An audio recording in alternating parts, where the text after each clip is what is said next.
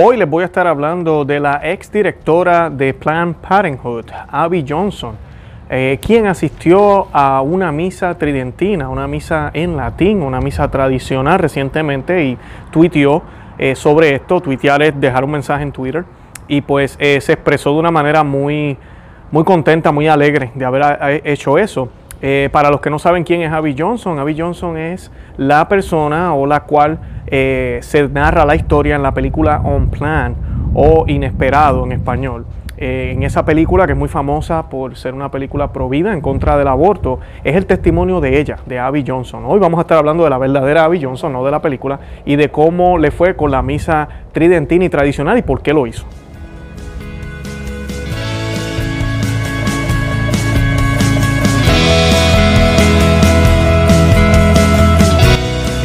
A Conoce, Ama y Vive tu Fe. Este es el programa donde compartimos el Evangelio y profundizamos en las bellezas y riquezas de nuestra fe católica.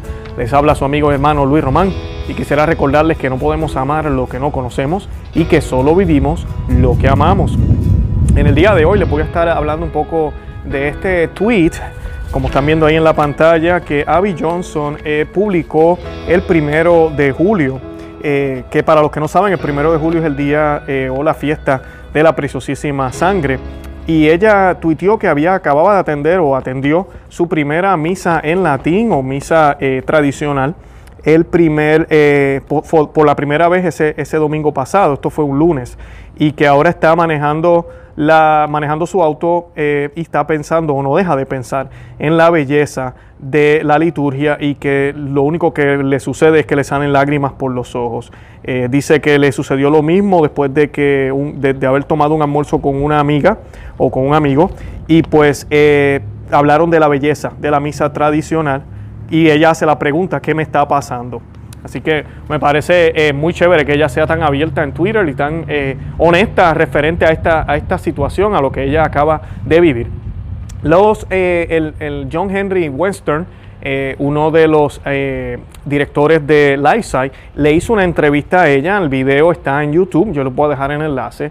también está en formato de podcast para el programa de ellos que ellos hacen semanal. Lamentablemente ya no hablo español, así que no puedo compartirles el video en español. Pero hoy yo voy a estar hablando de unos puntos importantes que ella mencionó en esta entrevista y que pues eh, da luz a por qué muchas personas, y me incluyo yo, eh, hicimos el cambio de la misa nueva a la misa que se celebra usualmente en todas las parroquias, el rito ordinario, y nos, y nos fuimos para la misa extraordinaria o rito extraordinario, como más le llaman ahora, eh, que es la forma extraordinaria de la misa, que siempre fue la misa por más de 1900 años, que fue la misa que celebraron los santos, pero que ahora pues ya no es tan ordinaria debido a los cambios impuestos en los años 60 por el Papa Pablo VI. Antes de comenzar el tema hoy, yo quiero que hagamos una oración y la vamos a hacer a la luz eh, de San Anselmo y hacemos esta oración en el nombre del Padre y del Hijo y del Espíritu Santo. Amén. Oh bendita entre todas las mujeres, que vences en pureza a los ángeles, que superas a los santos en piedad. Mi espíritu moribundo aspira a una mirada de tu gran benignidad, pero se avergüenza al espectro de tan hermoso brillo. Oh Señora mía, yo quisiera suplicarte que, por una mirada de tu misericordia, curases las llagas y úlceras de mis pecados. Pero estoy confuso ante ti a causa de su infección y suciedad.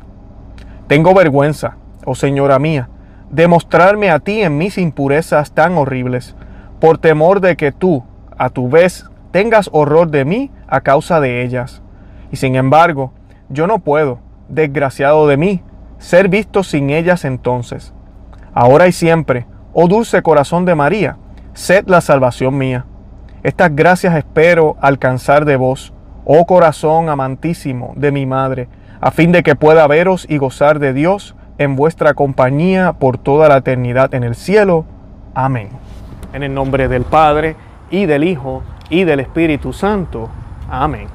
Bueno, y como les mencionaba, eh, nosotros tenemos en, la, en el rito latino de la Iglesia Católica, que es el rito más grande de la Iglesia Católica, tenemos dos formas, tenemos la extraordinaria y la ordinaria. Esto viene ya de Benedicto XVI, cuando eh, hizo la bula Sumorum Pontificam, en la cual él eh, abre la puerta para cualquier sacerdote en el mundo sin tener permiso del obispo pueda celebrar la misa eh, de todos los tiempos, la misa tridentina. Obviamente él pide que se hable con los obispos, que haya una comunicación y que esto no sea motivo de división dentro de la parroquia. Hace poco hicimos un programa nosotros eh, aquí en Conoce, Ama y Vive tu Fe con una familia de Queen of Peace aquí en Florida, en Ocala. Es una de las parroquias que celebra misa eh, tridentina o misa en latín. Ellos lo hacen todos los domingos en 4 o 6 de la tarde, dependiendo de lo que esté sucediendo ahorita con la situación que ellos tienen. Y pero hacen una misa en esa forma y las otras las hacen en la misa ordinaria en la parroquia. Y pues eh, ellos contaban en el testimonio que estaban compartiendo, esta es la parroquia a la cual un hombre entró y pues eh, con su van rompió las puertas, eh, echó gasolina y le prendió fuego a la parroquia. Si usted no ha visto el video, les recomiendo que lo busquen en nuestro canal. Estoy dejando el enlace para que vean el testimonio de esta hermosa familia. Pero ellos hablan de cómo el rito extraordinario ha cambiado la comunidad. ellos explicaban que la misa nueva, la, misa que usualmente todos celebran, el Padre la hace mirando, mirando a Cristo y no mirando a la, a la gente. Eh, muchas mujeres usan velo. Eh, la iglesia construyeron de nuevo los el reclinador grande, eh, el, el, para, para, arrodillarse alrededor del, altar, del santuario lo cual separa el, templo del santuario. Además de eso, pues todo el mundo recibe la comunión de rodillas y en la boca en el rito extraordinario porque es obligatorio. No hay otra manera de poderse recibir en la misa tridentina, es obligatorio. Esa es la razón por la cual yo me cambié. Eh, pero en la misa nueva siempre está la opción de recibirlo en la mano, pero nos contaban ellos que es muy poca la gente que toma esa opción. Eh, y eso, ese es el efecto que hace, eso es lo que Benedicto XVI quería, esa continuidad entre la tradición y lo que pues, eh, yo no quiero decir se, eh, se implementó, se impuso básicamente en los años 60 con todo este auge de modernizar a la iglesia. Lamentablemente ha sido desastroso, eso lo sabemos. Y Abby comparte un poco de esto, Abby Johnson. Para los que no han visto la película, les recomiendo que la vean. Se llama On Plan en inglés, en español se, encontré que la traducción es inesperado. Eh, ¿verdad? Y pues eh, en esa película está la vida, parte de la vida de ella, de Abby Johnson, de cómo ella llega a Planned Parenthood, se convierte en una de las directoras más exitosas de Planned Parenthood y cómo realiza lo que está haciendo, cómo se da cuenta de lo que está haciendo y pues termina dejando Planned Parenthood para convertirse en una líder pro vida, que actualmente es una de las líderes más importantes en los Estados Unidos. Y pues llevan esto ya, eh, yo creo que ya más de una década, luchando por la vida. Fue responsable de más de 22 mil abortos, eso es lo que nos dicen en la película. Eh, ella fue parte de ese proceso y pues algo muy lamentable para su vida. Así que les recomiendo que vean esa película. Esta Abby Johnson, ¿verdad? Es la que va a la misa tridentina este mes eh, y lo hace por una razón.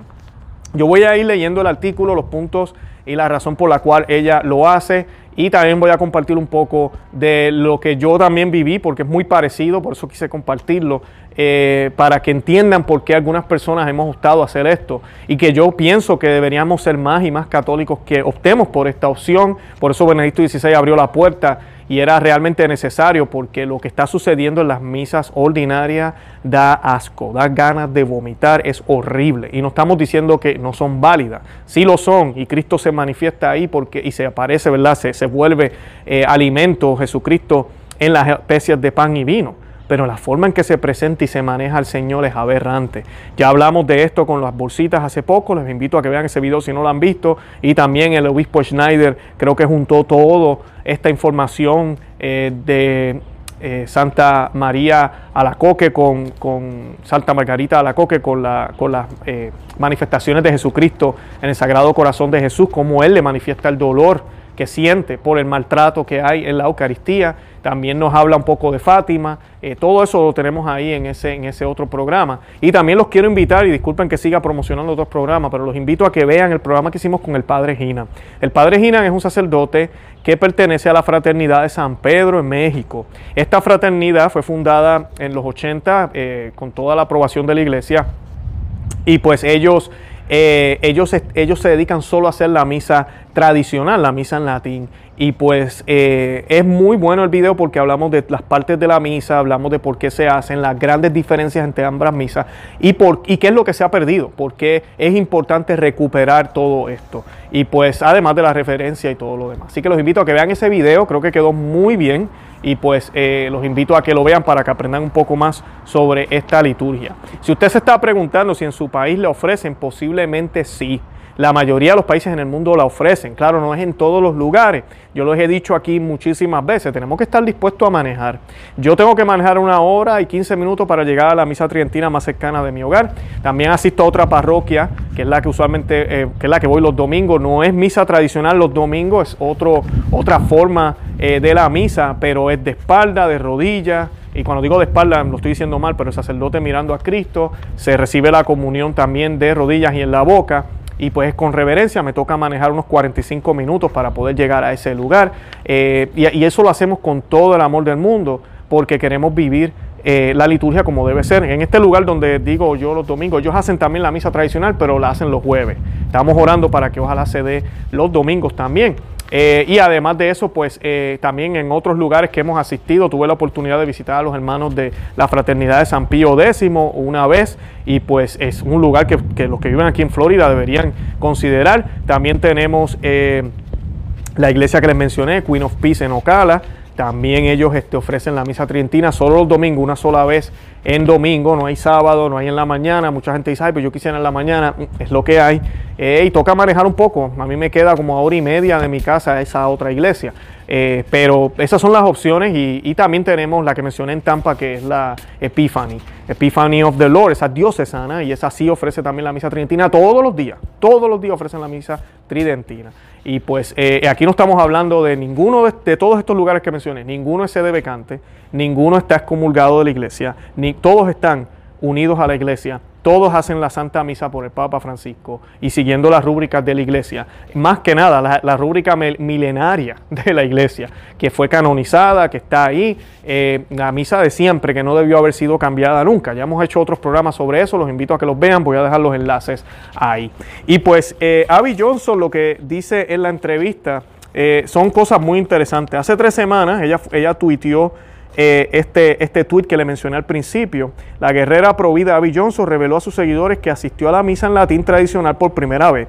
Desde entonces los católicos en las redes sociales se han preguntado qué impulsó a Abby a asistir en primer lugar y qué pensaba ella al respecto. En la entrevista que le hizo John Henry Western de Lyside, eh, ella explica, es quizás, eh, disculpen, ella explica que sobre su experiencia en la misa en latín, es porque ella solo recibe la comunión en la boca. Abby Johnson es quizás mejor conocida por el tema de la película exitosa On Plan o, Inesperado. La película trata sobre el tiempo que pasó trabajando en Plan Parenthood y la eventual aceptación del mensaje pro vida. Johnson eh, o Abby Johnson, quien se hizo católica en el 2013, eh, le dijo a Lifeside que había muchas frustraciones en la iglesia que la llevaron a asistir a la misa en latín. A partir de los últimos dos años ha sido bien difícil, dice ella. Ha habido momentos en que me han preocupado las cosas que veo en la iglesia, el liberalismo dentro de la iglesia, las diferentes eh, frases del Papa, e incluso las cosas que él ha dicho que no he entendido. Me han dejado frustrada. Creo que la agenda eh, gay también se ha infiltrado en la iglesia, dijo. Ella me dijo que ella, a mí ella dijo que ella y su esposo se preguntaban a dónde podrían acudir. Anteriormente ella pensaba que los católicos que celebraban la misa en latín eran locos, eran católicos raros. Pero después de hacer oración a Dios sobre lo que se suponía que debía hacer, que Dios le pedía que dejara que la gente le, le diera consejos y que estuviera dispuesta a probar algo diferente.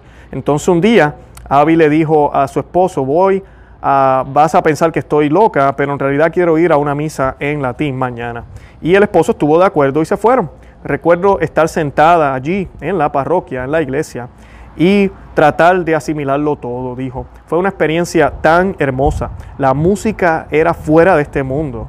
También dijo que otros aspectos de la misa la sorprendieron y sí que es completamente distinta a lo que uno ve en las iglesias eh, ordinarias o normales.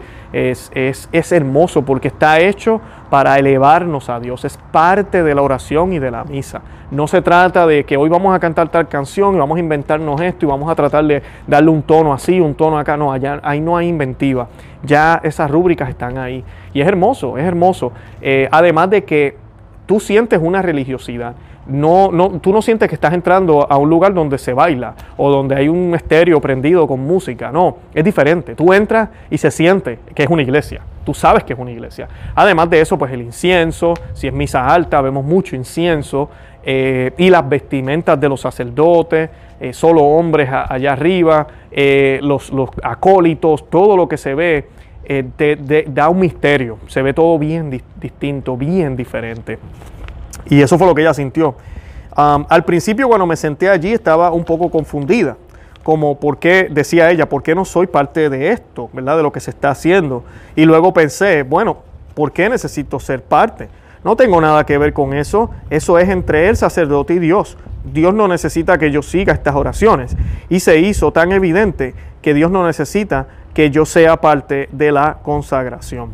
Y esta parte es importante. Eh, nosotros discutimos esto con el padre Hinan en el video que les comenté, pero eh, hay personas a veces que se preocupan por el latín. Piensan que la misa hay que hablar muchísimo latín. Y lo más bonito de la misa tradicional es que casi uno no habla. Nosotros los laicos no hablamos. El sacerdote es el que hace su trabajo. Es que así es. Eso es lo que sucede, inclusive en la misa nueva. Eso es lo que sucede. Pero parece una conversación de la manera en que se ha hecho. El sacerdote dice una parte, yo digo otra, repetimos todo junto y seguimos hablando y hablando y hablando. Y lo que hay es un alboroto. No hay momentos de silencio ni momentos de oración. En cambio, cuando tú vas a la misa tradicional, es una diferencia del cielo a la tierra porque hay muchos momentos de silencio, que para el que no tiene a Cristo en el corazón, y disculpa que se los digan, pero es así, pensaría que es aburrido, pensaría, ay, que esto está tan aburrido, no se escucha nada, a mí me gusta que haya música, que haya participación, supuestamente. Cuando, si leemos la encíclica Mediator Dei de Pío XII, si vemos los documentos anteriores, debemos tener en cuenta que la actitud verdadera que tú y yo debemos tener frente a la cruz porque eso es la misa, nos transportamos al Gólgota donde murió el Señor hace dos mil años. Debe ser una actitud de silencio, una actitud de meditación, una actitud de tratar de sentir los mismos sentimientos que sentía María al pie de la cruz. Eso es todo lo que tenemos que hacer nosotros, esa es la verdadera participación de la misa. Pero se nos ha enseñado, y me incluyo yo, porque a mí también me dio un poco fuerte cuando comencé a ir a estas eh, liturgias, eh, sí, uno como que empieza a extrañar un poco el aplaudir, el, que, el, moverse un poquito mientras están cantando las canciones, eh, pero tú te vienes a dar cuenta de que eso era para quién. Eso era para mí. Por más que digamos que eso era para Dios, no, eso era para mí. Porque ¿por qué tiene que ser con el tonito que me gusta a mí en mi país? Porque tiene que ser de la forma en que nosotros, nuestra cultura es. ¿Por qué? Y muchos dirán, no, porque es que con la cultura nos expresamos. Falso. Dejemos de engañarnos. Vamos a hacer las cosas como Dios las quiere. Cuando los judíos hacían su liturgia, la hacían como tenía que ser, no como se sentían en el mood en que se, sentían o en el lugar donde estaban. No, lo hacían como tenía que ser, como dictaba la, rúbrica. Y la idea es que lo de Dios sea único y exclusivo e igual donde quiera. De ahí viene el latín y por eso tenemos que hablar ahorita de eso. Pero que sea único y exclusivo y que sea igual. Que yo voy a Italia, yo voy a Alemania, yo voy a cualquier otro país y la misa es la misma. Eso era así hasta 1960, 70. Lamentablemente eso se ha destruido. No se cambió, no se mejoró, se destruyó. Eso es lo que pasó, se destruyó. Es triste saberlo, pero así fue. Hombres, pecadores como tú y yo, destruyeron eso, pensando que iban a abrir las puertas, pensando que más gente iba a llegar a la iglesia si cambiamos la liturgia a vernacular, si cambiamos la música y dejamos que se toque rock and roll o salsa o merengue, si dejamos que aplaudan aunque es para ellos, pero no pasa nada. Dios está contento que la iglesia está llena. ¿Y qué pasa? Las iglesias no están llenas. Cada día son menos los católicos en el mundo. Por primera vez en la historia los musulmanes nos han pasado en número. Además de eso, las vocaciones por el piso. O sea que todos estos cambios, de verdad, por su fruto los conoceréis, dice la Biblia, ¿verdad? Por su fruto los conoceréis. Así que, ¿usted quiere saber si es de Dios? Por su fruto los conoceréis. No se deje llevar ni, por la opinión de Luis Román. Por su fruto los conoceréis. Y pues eh, es, es, interesante el que, el que uno realice que la misa la hace el sacerdote, no la hago yo. O sea que yo tengo que estar calladito, en silencio, calladito en silencio. Y sí hay unas partes que uno puede participar y eso poco a poco uno lo va aprendiendo, pero son bien pocas. Y no hay que aprender latín para poder participar. Lo ideal es estar en oración. Es por eso, la gente, y el padre Ginán habla de esto, pensaban que la gente sacaba el rosario en las misas en el pasado porque no entendían nada. Al contrario, ellos entendían mucho mejor que tú y yo, mucho mejor que el católico promedio hoy en día, mucho mejor. Porque ahora mismo dicen las estadísticas que 70% de la gente eh, católicos no creen en la presencia de la Eucaristía. No entienden, no entienden. Con una misa que habla el idioma de ellos y toca la musiquita que les gusta y no entienden. O sea que realmente entonces, cuando el lenguaje era distinto y parecía que no se entendía, la gente entendía más. Porque estos misterios no son para entenderse con nuestra lengua, con nuestro intelecto, son para entenderse con el corazón. Y la idea de tener una misma lengua es primero para consagrar. Esa lengua es consagrada, nadie habla latín. Esa lengua es única, única para Dios. Única. Y además de eso, mantiene la universalidad de la iglesia donde todo el mundo celebra la misa de la misma forma, donde todo el mundo en el pasado celebró la misa de la misma forma y donde se sigue continuando, ¿verdad? celebrando de la misma manera. Esa es la idea, mantener esa universalidad que no solo va hacia los lados, sino que va también hacia adelante y hacia atrás. Esa es la idea. Ah, continúa Avi, eh, también dijo que le llamó la atención lo masculino que era el servicio. Todo estaba dirigido por sacerdotes. No fue un servicio dirigido por laicos. Por primera vez en mucho tiempo me siento muy revitalizada en mi fe, exclamó durante, durante, nuestra, durante la conversación que tuvo con, con, con John en, la entrevista. Estoy emocionada de ir a misa, no me he sentido así en mucho tiempo. Ya no se siente como una cosa más que hay que hacer, como una tarea. Qué bonito, ¿no? Qué hermoso. Primero, la, liturgia supone que sea masculina. ¿Saben por qué? A mí, ¿quién murió en la cruz? Vamos a contestarnos. ¿Quién murió en la cruz? Jesús. ¿Y Jesús era hombre o mujer? Era hombre. O sea que la liturgia tiene que ser masculina porque es Cristo. Es Cristo en persona de Cristo. Y no se trata, ah, es que la mujer no tiene su lugar. La mujer tiene su lugar en otros aspectos en la iglesia, aspectos muy importantes. Porque la persona, el ser humano, con el puesto más importante en la iglesia se llama la Santísima Virgen María. O sea que la iglesia, la iglesia es la, la organización espiritual, pero también terrenal, más pro mujer en el mundo entero, que respeta la dignidad de la mujer y mira a la mujer como lo que es y observa a la mujer como quien es y no explota su sexualidad ni explota lo que no debería estar explotando, al contrario. Y María ocupa el primer lugar. María es ese cuello, como decía San Pío X, que conecta a Jesús, la cabeza, con el cuerpo, que es la iglesia. María sigue siendo parte del cuerpo, ella es parte del cuerpo, pero es esa primera parte que conecta con la cabeza. Y nosotros tenemos que entender que la liturgia tiene que ser así.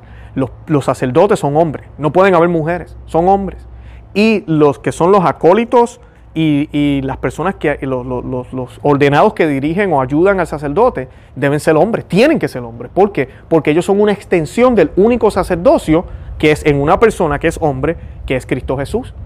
No hay más sacerdote. El sacerdote eterno es Cristo. Ellos son personas que comparten, que, que tienen esa autoridad dada por Él, pero el sacerdocio es uno y es en Cristo. Lamentablemente los protestantes han entendido esto muy mal y por eso ellos no tienen sacerdote, porque dicen, no es que el, el, único sacerdote es Cristo, ¿para que ustedes tienen sacerdote? Nos dicen a nosotros. Y el sacerdote católico sabe, no, yo no soy sacerdote por mis propios méritos. Eh, yo soy, es como decir un, un deputy, ¿ok? Nosotros estamos siendo delegados. Somos delegados que representan, eso es lo que son ellos, representan el único sacerdocio de Cristo. Y sí, a nosotros se nos ha predicado mucho que los laicos tienen un sacerdocio también. Y claro que sí, tenemos un tipo de sacerdocio, pero yo estoy hablando de la liturgia que es exclusiva para hombres consagrados, hombres que se dedican completamente a Dios, hombres que se casan con la iglesia básicamente, enteramente. dejan de ser ellos para ser un instrumento completamente entero para la iglesia. Por eso, usted va a una iglesia tradicional, una iglesia que celebra estos ritos, usted no va a ver mujeres leyendo las lecturas, usted no va a ver mucho menos monaguillas, eso es una aberración, eso no está bien. Y muchos yo sé que se escandalizarán con esto, pero eso no está bien. Y si usted participa de ese tipo de cosas, deténgase, deje de hacerlo. No está bien. Está alterando el orden de la iglesia, lo que la iglesia quiere presentar, que es el único sacerdocio de Cristo. La mujer tiene su lugar en la iglesia y hay muchísimas maneras en que la mujer puede participar. Pero allá arriba son hombres consagrados, hombres, son los que tienen que participar. Y eso es lo que uno ve cuando uno va a estas liturgias, o sea, que usted ve algo masculino, algo que, tiene esa autoridad, eh, ¿verdad? Que viene del Señor de Cristo, quien fue que un hombre, un hombre masculino, ¿verdad? O sea, que eso no lo podemos cambiar. Ay, pero es que hubiese sido chévere que hubiese sido una mujer. Bueno, pues Jesús decidió venir en forma de hombre. Si tienes problemas con eso, no tienes problemas con Luis Román, tienes problemas con Dios, tienes problemas con Cristo, Cristo es hombre. O sea que no podemos hacer nada ahí. Lamentablemente para ti. Pídele a Dios que te ayude a entender eso y a darte cuenta de que la igualdad, la igualdad en la gracia, no se trata de qué hacemos, no se trata en qué participamos o qué lugar ocupamos, porque para Dios todos somos iguales, Él nos ama a todos por igual, pero no todos tenemos la misma misión, no todos debemos hacer lo mismo. Todos somos distintos y parecerán unos puestos más importantes que otros, parecerán ante los ojos humanos, como la parábola de los trabajadores. Vayan a esa parábola, y van a poder entender un poco cuando el dueño de la viña empieza a buscar trabajadores y encuentra trabajadores en la mañana, en la tarde y casi al final del día. Y cuando va a pagarle, él empieza a pagarle el día entero a los que terminaron, a los que llegaron a lo último del día. Y los que estaban atrás, que llegaron hacía rato, dicen, uff, si él le está pagando eso a ella, nosotros nos va a pagar más. Y cuando llega el momento les pagó por igual. Y se molestaron y se enojaron porque no pudieron entender cómo es que nuestro Señor nos ama, cómo nuestro Señor nos, nos quiere. Y Él le dice que no puedo ser generoso. No, yo, soy, yo soy el Señor, yo manejo las cosas como yo las quiera manejar. Y de eso se trata. Yo debo alegrarme. Yo debo alegrarme de lo que yo haga. Así sea ante ojos humanos. Tal vez esto es el peor puesto, limpiar los toilets los baños de la parroquia. Yo debo estar alegre porque estoy participando, estoy ayudando al Señor. Debería estar contento con eso. Y el sacerdote no puede creerse que es el más que más. No, él tiene una misión distinta. Y a todos, a nosotros, a todos, se nos va a pedir cuentas por lo que se nos ha dado. Y eso incluye las responsabilidades. Así que todos participamos y todos vamos y siempre hemos sido amados por igual, por Dios. Pero tenemos que ser y, hacerlo, tratar de hacerlo perfectamente en la misión que el Señor nos ha dado. Yo no puedo decir que el sacerdote es mejor que el hombre casado y que el hombre casado es mejor que el sacerdote. No. Ahora sí yo puedo decir, y no debemos tener duda de eso, de que el sacerdote está más cerca de Dios en el sentido litúrgico y sacramental que lo que está el hombre laico, porque su vocación le permite eso. Sus manos pueden consagrar las mías, ¿no? Gracias al sacerdote, él puede, yo puedo confesar mis pecados y en el nombre del, Espíritu, del Padre, del Hijo y del Espíritu Santo, él puede perdonar los pecados, ¿verdad? En el nombre de Jesús, o sea que es Dios quien perdona.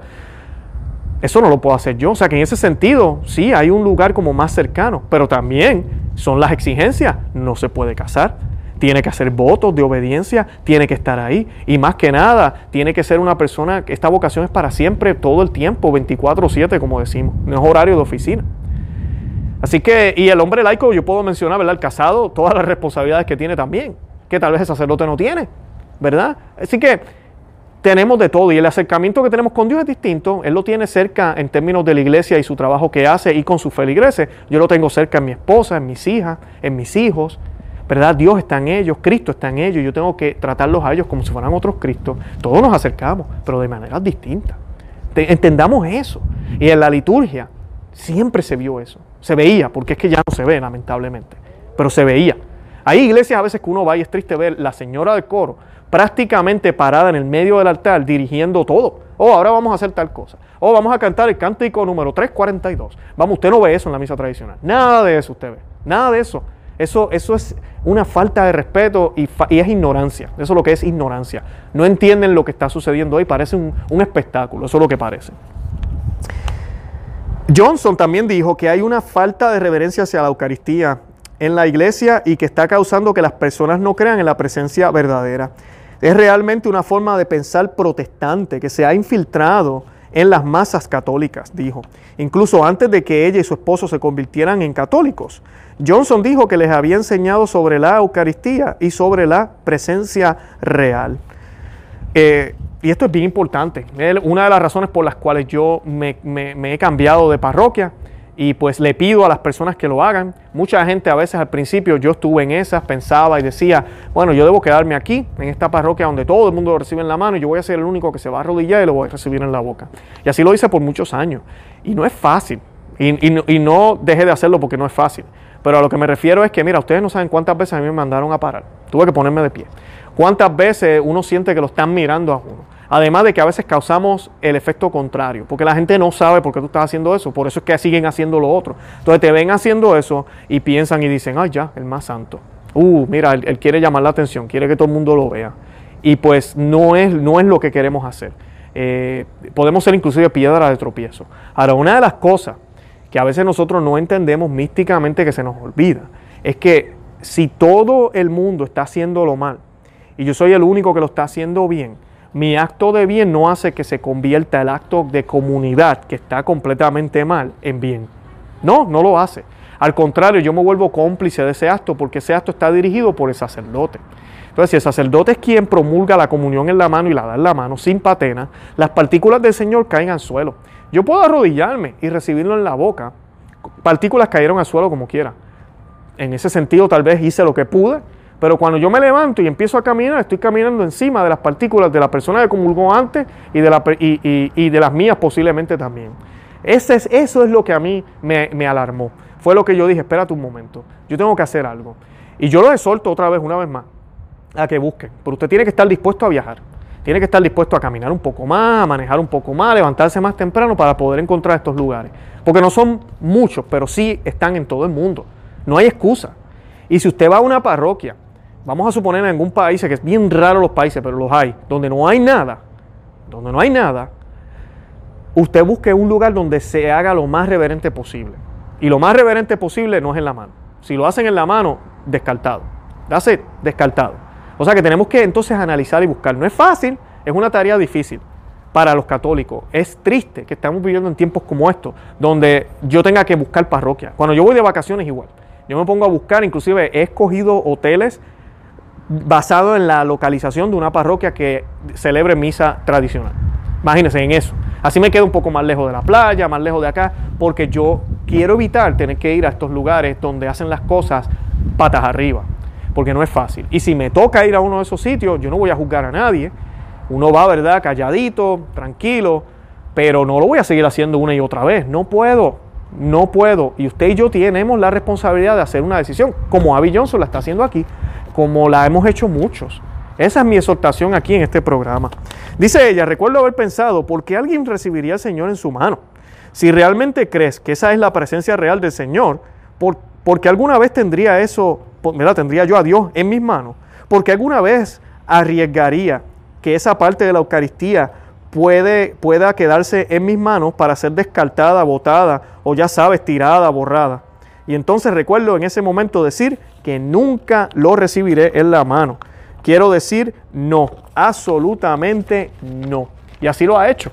Y es una de las razones por la cual también yo me cambié de parroquia. Yo tengo como cinco parroquias cerca de mi casa. Bien cerca, a unos 10, algunas a 15 minutos. Y yo viajo 45 minutos a la que voy los domingos. Cuando visito aquí en Tampa, eh, una hora y pico. Eh, y lo hago con todo el placer del mundo porque yo no voy a recibir al Señor en la mano. Y ahora después de este virus, que están haciendo esta loquera, sacerdotes que predicaban supuestamente la comunión en la mano y ahora están hablando otra cosa. La hipocresía, hay que orar mucho por ello. Porque, mira, tenemos que resistir. Y lamentablemente ya no hay sacerdotes que estén dispuestos a dar el cuello por Jesús. No los hay, son bien pocos. Se pueden contar con los dedos. Son bien pocos. Porque mucha gente dirá, ¿por qué el padre tiene que obedecer al obispo? ¿Lo tiene que obedecer en ese sentido? ¿Lo tiene que obedecer? ¿Acaso vamos a obedecer a los desobedientes? ¿Lo tiene que obedecer de ese sentido? Tristemente, muchos sacerdotes que tal vez usted tenía en, un pedestal, mira, cayeron en la trampa del demonio. Y hay que orar por ellos. No los vamos a juzgar, pero mira, hay que orar por ellos. No están bien, no están haciendo lo correcto. Y mira, no podemos estar siempre amarrados a un sacerdote. Nosotros seguimos a Cristo. Antes que nada, los católicos seguimos a Cristo.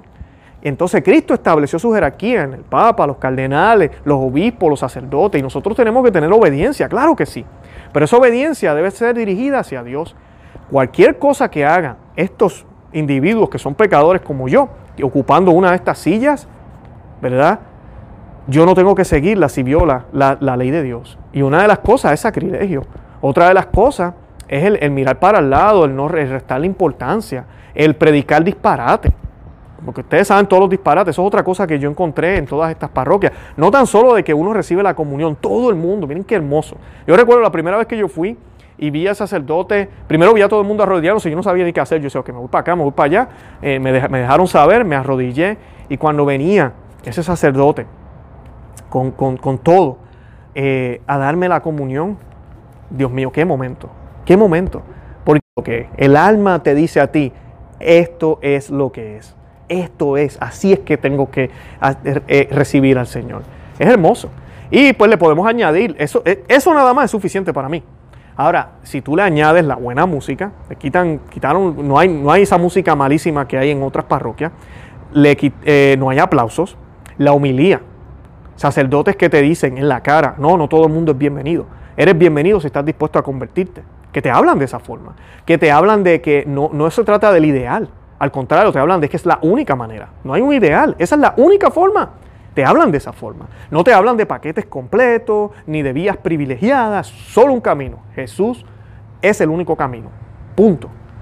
Te hablan con claridad y te dejan saber, no, los musulmanes no están salvos, no, los judíos no están salvos, no lo están.